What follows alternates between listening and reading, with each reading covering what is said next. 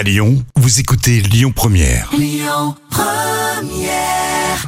Lyon Première avec Ed Sheeran. Si l'on enchaînait tout de suite pour les petits plats, on dit oui. Les petits plats de Camille. Ce soir, c'est apéro chez Camille. Voici la pistounade, un mélange d'olives mixé avec de l'huile d'olive et surtout de la poudre d'amande. Et c'est très simple à faire. Oui. On met tous les ingrédients sauf la poudre d'amande, donc c'est-à-dire les olives vertes, le jus de citron, l'huile d'olive, le basilic et l'ail dans un bol du robot et vous mixez jusqu'à consistance d'une pâte épaisse. Il doit rester des tout tout petits morceaux d'ingrédients, pas plus. Ne surtout pas mixer jusqu'à consistance d'une mousse, sinon c'est fichu.